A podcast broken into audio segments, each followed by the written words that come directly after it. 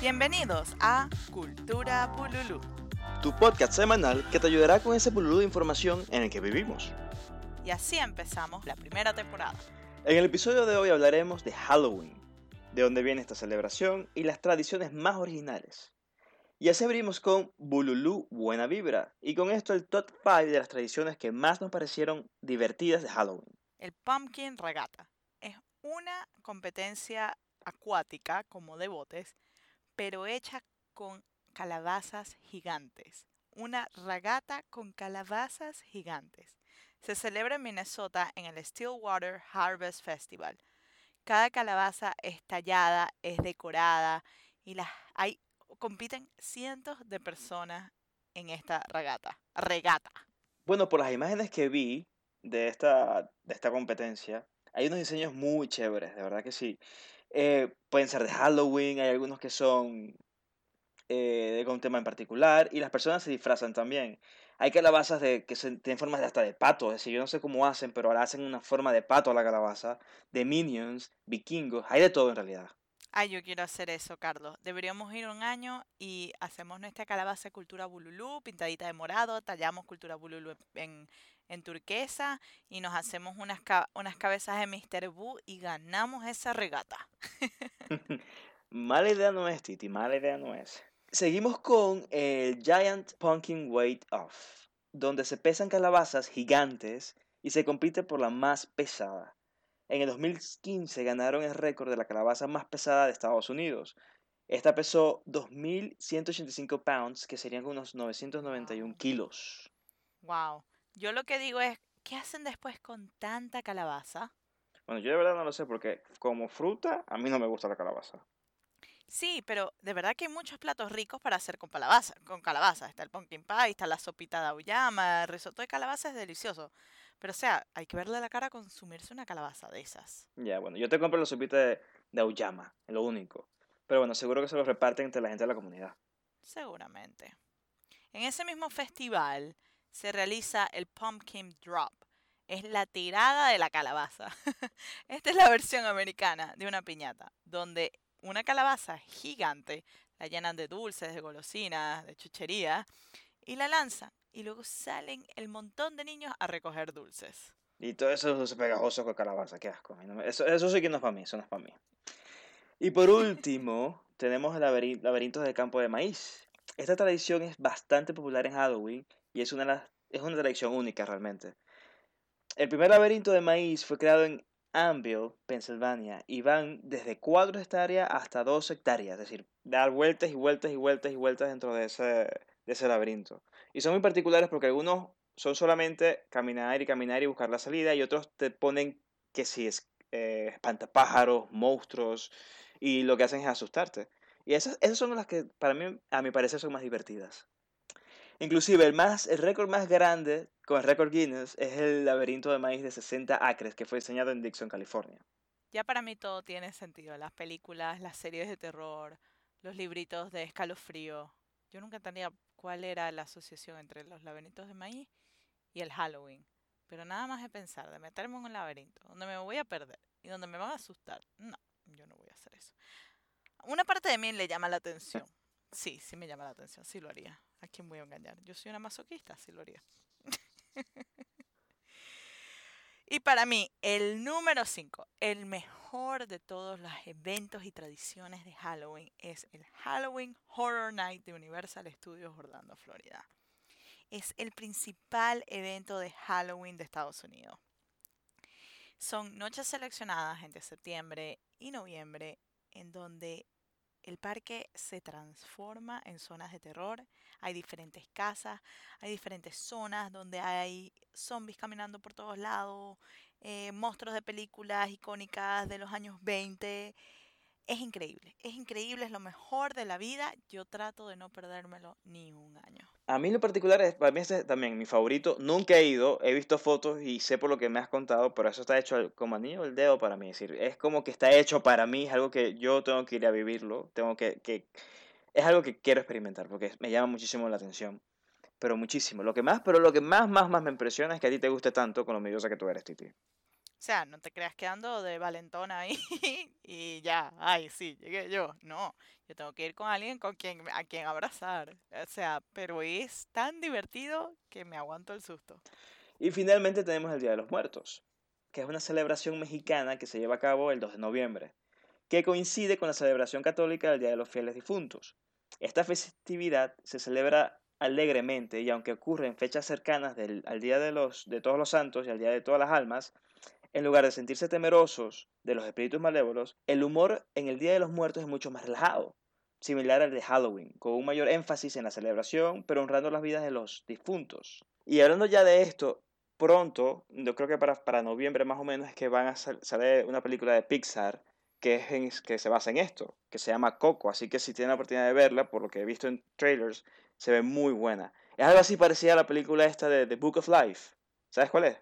Ay, sí, a mí me encantó esa película. Y de hecho, lloré y me dio demasiada ternura porque eh, recuerdo que me hizo pensar mucho en mi abuela Carmen y el protagonista se llamaba Fernando y el hijo era como Daniel. O sea, se parecía mucho a los personajes, de, o sea, los nombres de mis familiares. Y, ay, a mí me encantó, me encantaría volver a verla, de verdad. A mí también me encantó muchísimo la música, todo, todo, todo, todo, todo. De verdad que yo se las recomiendo. Ajá, Carlos, nosotros hablamos del top 5 y nombramos 6. Ya yo sé, el número uno, Halloween Horror Nights. ¿Cuál es para ti el número 2? Para mí, de el lo que hemos conversado. dos, de lo que hemos conversado, yo creo que me, me llama muchísimo la atención los laberintos de maíz. Porque me recuerda mucho a Los las películas de esas de maíz. terror que a mí me gustan tanto. No sé si tú llegaste a ver la película esta de eh, Los Niños del Maíz. ¿Nunca la Los llegaste a niños ver? del maíz. Los ¿Qué niños niños del del maíz, maíz? los niños. Ah, los Sí, sí, niños los niños. ¿qué niños de maíz? ¿Qué habla ahí? Bueno, aunque te puedo apostar que tampoco sabes de qué estoy hablando porque no creo que hayas visto la película. No, no sé. Los únicos niños de maíz que yo conozco fue cuando estudié en cuarto año humanidades, el Popol Vuh, los hombres de madera, los hombres de maíz. Esos son los únicos hombres de maíz que yo sé. No, Titi, los niños del maíz, los niños del maíz. Bueno, si tienen No chance de sé qué buscar es esa eso. película, es una película de los años 80, creo que más o menos, que es un pueblo donde los adultos no, no, no viven, no, no habitan porque los niños mataron a todos los adultos. Entonces por eso que se llaman Los. Niños del Maíz. No, Es una película típica de terror de los años 80. Creo que es de los 80, no estoy muy seguro. Ok, ok. Bueno, ahora pululeemos un rato de algunas de nuestras historias halloweenescas que nos han pasado. Y empezamos con bululeando. Y bueno, yo creo que de hecho tenemos una juntos, ¿no?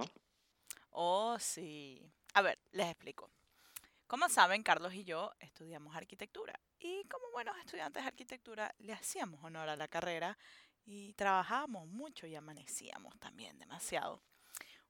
Normalmente nos reuníamos en mi casa, en Maracaibo, Venezuela. Les doy un poquito de contexto. Esta es una casa que fue construida por mi abuelo en los años 40. Sí, porque mi papá creo que nació en esa casa. Estoy hablando de una casa de más de 50 años, casi 70 años. Eh, una casa antigua, de techos altísimos, ventanales por todos lados, tenía un patio grandísimo y en el patio había muchas matas de mango. En Maracaibo las noches suelen ser eh, eh, con bastante brisa y el escuchar esas matas de mango tan altas es, es bastante creepy a altas horas de la noche. Estábamos una noche haciendo un trabajo, Carlos, eh, un amigo de nosotros y yo. Solo mis papás estaban en la casa, no había más nadie en la casa, era un sábado en la noche. Y, y bueno, nos dio hambre y bajamos a comer. ¿Quieres continuar tú con la historia, Carlos? Ok, ok, ok. Bajamos a comer y estábamos sentados en la sala, en su, mentira, en la cocina, en una mesa que estaba en el centro de la cocina. Y cada quien comenzó a escuchar cuentos de terror, de terror, de espíritus y de muertos y de cosas así. Y de pronto hubo un golpe del lado de, no sé dónde fuera, si fue por la ventana, si fue por la parte de atrás de la cocina. Yo no sé por dónde fue, yo sé que los- lo- yo lo sentí al lado mío ese golpe. Yo les cuento cómo fue. Estábamos en la cocina y del lado de la cocina daba una avenida. Las ventanas estaban cerradas. Al fondo de la cocina estaba el lavadero, que había una puerta donde se accedía al, al jardín de atrás. Ajá. Vuelvo y les repito, no había nadie en la, en la casa. Mi mamá estaba dormida en su cuarto, mi papá estaba en el salón viendo televisión y mi papá es un hombre adulto. Y hemos escuchado tres golpes. Pan, pan, pan. y hemos pegado en una carrera donde estaba mi papá. Carlos, Jorge y yo abrazados, acobardados, pegando gritos. De Y mi ver. papá cuando nos vio Sí, la cara de "Vale, tu papá era como ¿qué les que, pasó?". ¿qué le pasa a estos locos? Y más a mí, que yo era el mayor de todos ellos. Yo era el viejo del grupo. Así que se pueden imaginar la vergüenza que yo tenía encima. Su papá me miraba a mí como que, ya va, Carlos, ¿qué pasa? Tú eres aquí el mayor acá. Ay, vaina.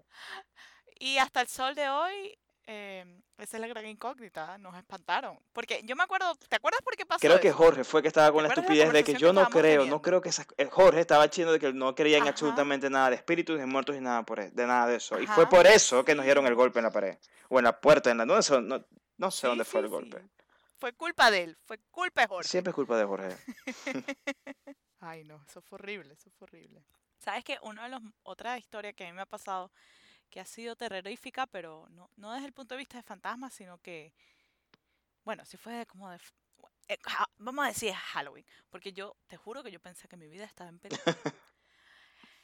En el 2006 yo estaba estudiando inglés en Canadá, en la ciudad de Calgary, y el 31 de octubre, día de Halloween, fue el estreno mundial de Saw 3. Yo- uno de mis mejores amigos, eh, mexicano, él, quería ver esa película y nos dijo a mí y a otro amigo coreano, miren, vamos, vamos a ver la película, acompáñenme, por favor, por favor. Y yo, no, mira, a mí no me gustan mucho las películas de terror, no sé qué, no sé qué, no sé cuánto.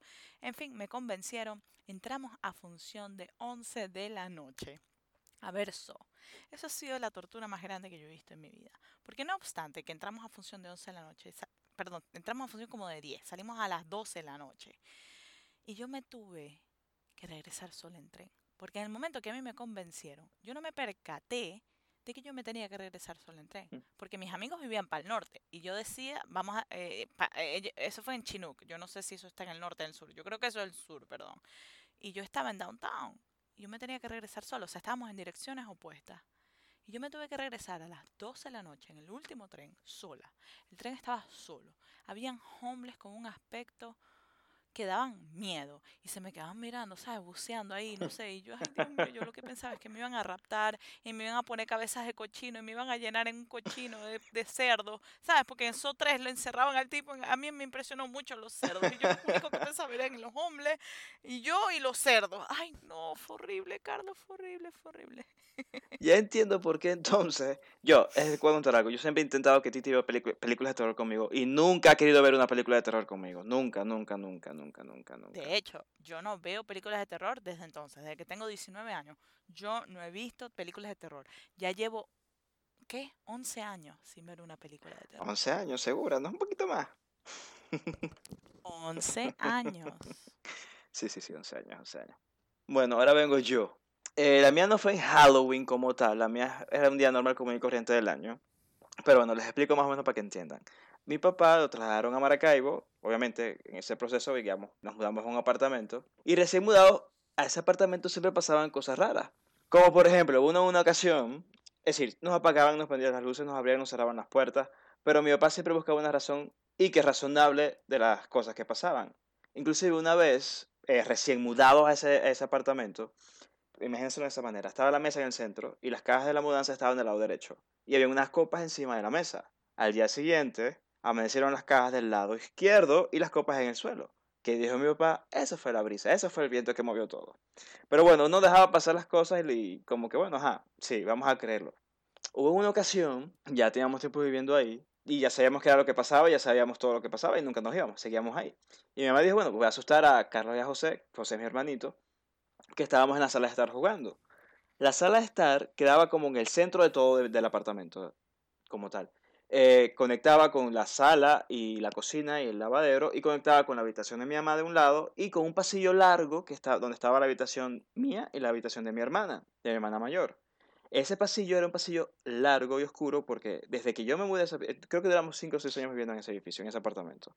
Y esa luz jamás funcionó porque le, le colocaban un bombillo nuevo y ese bombillo se dañaba. Ese día, mi mamá eh, llevaba la ropa, la ropa no eran como unas sábanas al cuarto de mi hermana que estaban limpias. Ella se le ocurrió la maravillosa idea y dijo, bueno, voy a asustar a los muchachos. Ella va caminando, llega a la puerta de la habitación de mi hermana que estaba cerrada y comienza y que a pelear con el espíritu diciéndole como que, ¿qué? ¿Ahora no me va a dejar entrar? déjame entrar, déjame entrar a la habitación que estoy muy ocupada, tengo muchas cosas que hacer. Mi hermano y yo, que estábamos jugando con el Nintendo en esa época, nos asomamos a ver qué es lo que estaba pasando y cuando mi mamá se da cuenta dice, bueno, ya es suficiente, ya los asusté. Va a abrir la puerta y cuando abre la puerta se la abren y se la tiran en la cara.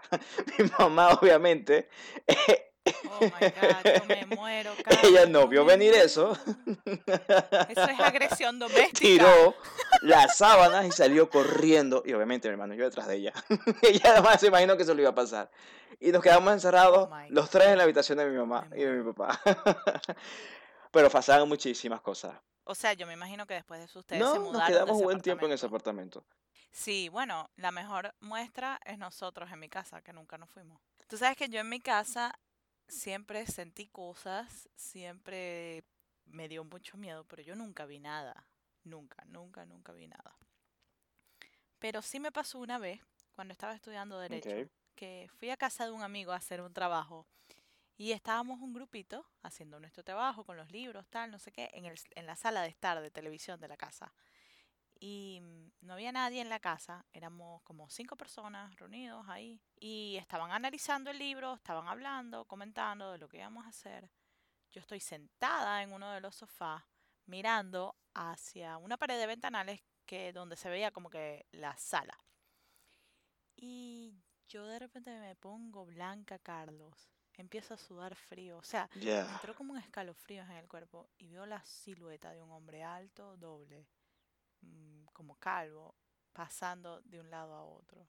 Si yo hubiese visto la sombra y no siento nada, yo digo, ah, mi alma, alguien pasó.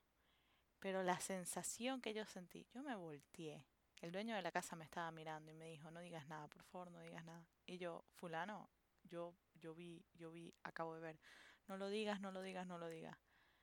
Ya luego, días después, eh, me enteré que un familiar del chico había fallecido lamentablemente de una manera muy traumática y cuando vi una fotografía de este señor era esa fue la silueta muy parecida de la persona que yo vi. Ok.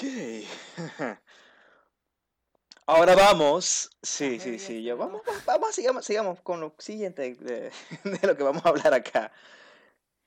Sí, porque ese es el problema. Cuando uno empieza a hablar de estos tipos de historias es que te empiezan a. Exactamente. Ay, Así que no, no mires para atrás, Titi. No mires para atrás, no mires para atrás, porque seguramente tienes a alguien atrás. No, Carlos, acuérdate que yo grabo metida en mi Yo lo sé, Acuérdate yo lo sé. mi. Yo no quiero que me espanten. Generalmente Carlos y yo grabamos o en la madrugada o muy tarde en la noche. Ay. Dios mío. No, no, no, no.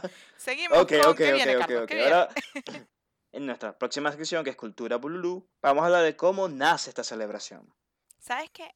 Muchas personas piensan que el Halloween es una celebración americana y por ser una celebración americana, ¿sabes? Yo no voy a celebrar eso, que es algo súper comercial. Yo no vivo en Estados Unidos ni en Canadá, yo no celebro Sí. Halloween. Y lo que hoy conocemos como la Noche de Brujas o el Halloween se celebra hace más de 3.000 años por los celtas, un pueblo que habitaba en zonas de, como Irlanda, Inglaterra, Escocia y Francia. Y precisamente el 31 de octubre los celtas celebraban el fin de año con el Same- Samhain, Ok. que es una fiesta pagana. El año nuevo celta se liga a la aparición de dos mundos, el mundo de la luz y el mundo oscuro, nuestro mundo y el otro mundo. Y ese día, el 31 de octubre, la línea se estrecha y permitía a los espíritus, o permite a los espíritus, que pasen a nuestro mundo. De hecho, la fiesta se creaba para homenajear a los ancestros familiares y poder alejar así a los espíritus dañinos. Hay que tener en cuenta que estos pueblos se encuentran en el hemisferio norte. Los celtas, como otros pueblos antiguos, empezaban los ciclos temporales por la mitad oscura. El día terminaba con la caída del sol y la jornada siguiente tenía su inicio con la oscuridad de la noche. El año nuevo comenzaba en esta fecha con el principio del invierno. Me pareció muy parecido a lo que comentábamos con el Diwali en octubre. Ellos comienzan el año y para ellos también es la celebración del triunfo del bien sobre el mal. Como toda fiesta, tiene una gran parte gastronómica del cual deriva. Al culminar el verano y con él, la luz del sol era el fin de las cosechas y ganados. El ganado era llevado de los prados a los establos para el invierno. Este último día se suponía que los espíritus podían salir y apoderarse de los cuerpos de los vivos para resucitar. pedirles alimentos y maldecirlos. Les hacían víctimas de conjuros si no accedían a sus peticiones. Por ejemplo, me das algo, te hago una travesura, que es la típica traducción del trick or treat, el truco o trato. Fíjense lo interesante del asunto, al igual que el Mooncake Festival, se celebra, se celebra la recolección de la cosecha, que son dos culturas totalmente distintas, la celta y la dinastía Shan. Para evitar los espíritus malignos, los pobladores celtas ensuciaban las casas y colocaban huesos, calaveras y demás cosas desagradables, de forma que los muertos pasaran de largo asustados. Para ahuyentar a estos malos espíritus, los celtas también se vestían con cabezas y pieles de animales. Y de ahí viene la tradición de decorar con motivos siniestros las casas en la actual víspera de, todos los santos y también de los, de los disfraces y todo ese tema, que sería el Halloween como tal. Ahora bien, cuando el emperador Constantino decretó que los habitantes de su imperio se convirtieran al cristianismo, muchos ritos paganos se introdujeron.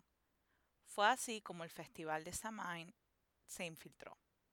Hacia el siglo XIII, la Iglesia cristiana convirtió el día del primero de noviembre en el Día de Todos los Santos, para rendir homenaje a todos los santos que no tuvieran un día particular de celebración que a lo largo de los años en Inglaterra se denominó All Hallows Day y la noche anterior All Hallows Eve, víspera de todos los santos, que posteriormente derivó en Halloween, All Hallows Eve, Halloween, All Hallows Eve. Ya lo agarraron, ¿no? en Estados Unidos, con la inmigración europea, comenzaron a celebrar esta fecha las pequeñas comunidades irlandeses católicos a mediados del siglo XIX. Hoy en día se ha convertido en una festividad muy comercial en Estados Unidos, desde finales de este siglo, aunque se hizo más importante gracias al cine y la televisión, que se ha exportado al resto del mundo a partir de la década de los años 80. Y hoy en día puede decirse que para pena de muchos es una festividad mundial, es súper comercial y sí, se hace mucha plata. Ya me imagino, como diciembre, como todas las fechas de celebración en todo el mundo. Y que a mí me encantan, son mis favoritas. Yo creo que es mi favorita, yo creo que Halloween es mi favorita. de verdad que sí. Ay, sí. Yo a pesar que no me gustan las películas de terror, yo siempre espero Halloween para ir a Horror, Nights y para disfrazarme. ¿De qué te vas a disfrazar este año? ¿Tienes, ¿Pero ya tienes disfraz este año? No sé, es sorpresa. Es sorpresa. En cultura pero les podemos compartir mis, mis, mis make-ups anteriores. No es por nada, pero me sale muy bueno. Y ahora, Carlos, ¿con qué vamos ahora? Y comenzamos y seguimos con Bululú Stereo, que son las, un playlist que hicimos en Spotify de las canciones que podemos escuchar en Halloween. Pero bueno, son tantas canciones de que no, no las podemos nombrar a todas, sino que son, nombraremos las que nos parecen nuestras favoritas. ¿Cuál, ¿Con cuál comenzamos? ¿Cuál es la tuya, Titi? Así que no se olviden de buscarnos en Spotify como Cultura Exactamente. ¿Cuáles son tus tres canciones favoritas? Bueno, mis tres canciones es un poco difícil porque hay mucha, mucha variedad, pero bueno, quizás una no tenga que ver con mucho con Halloween, pero es la de Mecano, no es serio este cementerio. Y te digo por qué la, incluí acá, porque yo cuando pequeño, en los 80, yo siempre le he tenido mucho miedo a, a todo lo que tiene que ver con zombies, hasta la fecha. Y cada vez que ponían esta canción en la radio, era como que Dios mío, me imaginaba a los muertos saliendo del cementerio. Y por más que la canción es, es bastante light, porque la canción es bastante light, yo solamente me imaginaba a los muertos y ya para mí era como que Dios mío, no. A ver, ¿y tú Y bueno, la, la siguiente es la típica canción, si vas a una casa embrujada, es la típica canción que te colocan, que es la de la canción principal de Halloween, de la película Halloween. La canción se llama Halloween Theme, la canción principal. Y la otra, y es la de Nightmare by Tuesday Night. Y es de la película Pesadilla en la calle del infierno, parte 4. Ahora, Titi, ¿cuáles son las tuyas? Bueno, mis tres canciones favoritas. Um, la primera, Ghost Town, el extended version by The Specials. Me gusta mucho esa versión. La segunda, Howling for You by The Black Keys. Súper buena, eso es un clásico. Ese principio, esa guitarra me fascina. Y la última, esta canción tengo que decirles que cuando era niña, cada vez que la escuchaba me pasaba como Carlos. Eh, era un terror. De hecho, mi hermano me encerraba en el cuarto o en closet, él era muy malo conmigo, me apagaba la luz y me ponía la canción a todo volumen y se ponía a gritar una palabra tres veces y yo entraba en pánico. Les doy un poquito de contexto antes de decirle la canción. yo, para esa época, ¿de qué año es esa película, Yo Carlos? creo que es el Más o menos. 88, 89. Ok, yo tenía, vamos a decir que cuando ya hab- habrá llegado a los Betamax, a las casas, habrá sido en el, qué sé yo, 89. O sea que yo habré tenido 3, 4 años, 89, 90, porque ya teníamos la Capaz el pel- 90. peliculita en el Betamax de la casa. O capaz en, en el 90. Es la, la canción es la de Harry Belafonte, la de Day O. Y la película era Beetlejuice. Mi hermano me encerraba en el cuarto con el deo y yo entraba en pánico cada vez que yo oía ese deo, Carlos. Ay, eso era horrible. y yo empezaba a gritar como loca, el deo no, el deo no, please, please, el deo no. Y él, muy malo, empezaba a decir, Beetlejuice, Beetlejuice, Beetlejuice. Yo no podía, de, hasta hoy en día, hasta ahorita que lo acabo de decir, yo nunca decía ah, pues lo acabas de decir tres veces, Tres Titi. Oh my god, sí, va a salir Beetlejuice. Pero, y, y, y como verán, o sea, ah, yo no, yo, yo odio Beetlejuice. Quien me conoce sabe la repugnancia que yo tengo, repudio a Beetlejuice. Tanto es así que yo en Universal Studios, cuando estaba el show de Beetlejuice, yo no, yo nunca iba a ver. ¿En serio? Y no. Entienden mis serios problemas con el Halloween, pero me encanta Horror Nights. O sea, es una, yo vivo, un- yo soy una incongruencia viviente. Ya. Vamos a pasar ahorita a Popcorn Bululu antes que Beetlejuice me aparezca.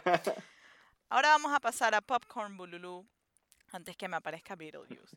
Aquí el experto de películas de terror les dará las recomendaciones de los clásicos del cine. Yo aquí no voy a participar, ya saben muy bien por qué. Eh, y bueno, veamos qué nos tiene tantos años de experiencia con Carlos. Porque yo desde que tengo 15 años, 19 años, perdón, 19 años, yo no veo una película de terror. Y bueno, comenzamos con los clásicos para ver en Halloween. Tenemos El Exorcista. Yo creo que hasta la fecha esta es una película que la veo y me da miedo. Y es una película que quiero que vea Titi. Titi, por favor, ve esta película. ¿Estás loco? Yo no voy a ver El Exorcista. Yo creo que esta es la Uy, película no, perfecta para ver en. Halloween. Realmente. No, no, no, les tengo un cuento de terror. Ajá. Este sí es horrible. Uh, ay, se me había olvidado, yo no sé por qué no les había contado esto. Y mucho menos yo, el exorcista. Yo tengo una amiga que ella es médico y tiene sus guardias. Y una vez le llegó un caso así. Y ella me dice que le metía inyecciones de calmantes y a esa mujer mío, no se le Titi. iba nada. Y ella me dice, yo estoy casi segura que esa señora estaba poseída porque yo le puse calmantes para tumbar una vaca y ahí estaba, como un potro y horrible las cosas que decía y lo que hacía. O sea, ¿tú, ¿tú crees que yo voy a ver el exorcista? No, sape. Ah, bueno, además del Exorcista, está Halloween, que obviamente es una película que tampoco puede faltar. Eh, Regreso a los Muertos Vivos, The Return of the Living Dead, la versión del 86. A Nightmare on Elm Street, de la de Freddy. Y por último, The Evil Dead. De todas esas películas, obviamente la mejor es El Exorcista. Pero a mí la que más me gusta de todas ellas es la de The Return of the Living Dead. Si no la han visto, véanla. Es la típica película de zombies, que está muy popular este género en esta época. Pero con ese toque humorístico, pero no yéndose. Es como un humor negro. Es perfecto. Para mí esa es la película perfecta para ver en Halloween. Ahora, de actuales, no hay mucho. No, de verdad que no hay mucho que recomendar actualmente, porque ya no las hacen como antes, las películas de terror. Las A tres ver, danos mejores. las tres mejores. Eh, Está It, que es la, la Ujú. están ahorita que supuestamente está rompiendo récords eh, de taquilla en Estados Unidos. Así que me han dicho todo el mundo que me habla de esa película. la esa es la del payaso, esa es la del payaso. Y todo el mundo que me habla de esa película me dice que es buena. La siguiente, y la van a estrenar dentro de poco, o la están estrenando este mes, creo, este mes de octubre la estrenan, no sé cuándo exactamente, es la nueva de Sa, que es perfecta para ti, Cristina. Esa es la que tienes que ir a ver al cine ahorita en Halloween. Ah, sí. Y así tienes como que... Sí, Ajá, así fíjate. recuerdas 11 tu, años a después, tus 18 vamos a años. hacer en el aniversario So y yo. Claro, Ajá. claro, y te grabas toda la experiencia, Titi. Bien. Tienes que, eso es lo que tienes que hacer. Oh Te grabas en los stories de Instagram y nos cuentas cómo te fue. Ay. Y por último, y por último, por último tenemos, que no es de terror, pero es una de mis películas favoritas que la vi el año pasado, que es la de The Final Girls, que es, eh, es como una parodia de películas de terror. No es como Scary Movie, pero es algo así como que, eh, baja un, el, po- el poquito del tema de la película es de que un grupo de gente va a, ver a un cine a ver una película de terror, algo pasa en el cine y ellos terminan dentro de la película de terror. La cosa es que ellos saben qué es lo que no tienen que hacer y qué es lo que tienen que hacer para sobrevivir y llegar hasta el final de la película. De verdad que la temática de la película es muy buena, yo se la recomiendo. Así que si no tienen nada que hacer, busquen esta película. Bueno, y así culminamos hoy. Chau. Chao. No digan Beetlejuice tres veces. Sí, ya tú lo hiciste. no olvides de suscribirte, Darle like dejarnos reviews. y compartir con tu gente. Así que síguenos en arroba cultura bululú en Instagram, Twitter y Spotify.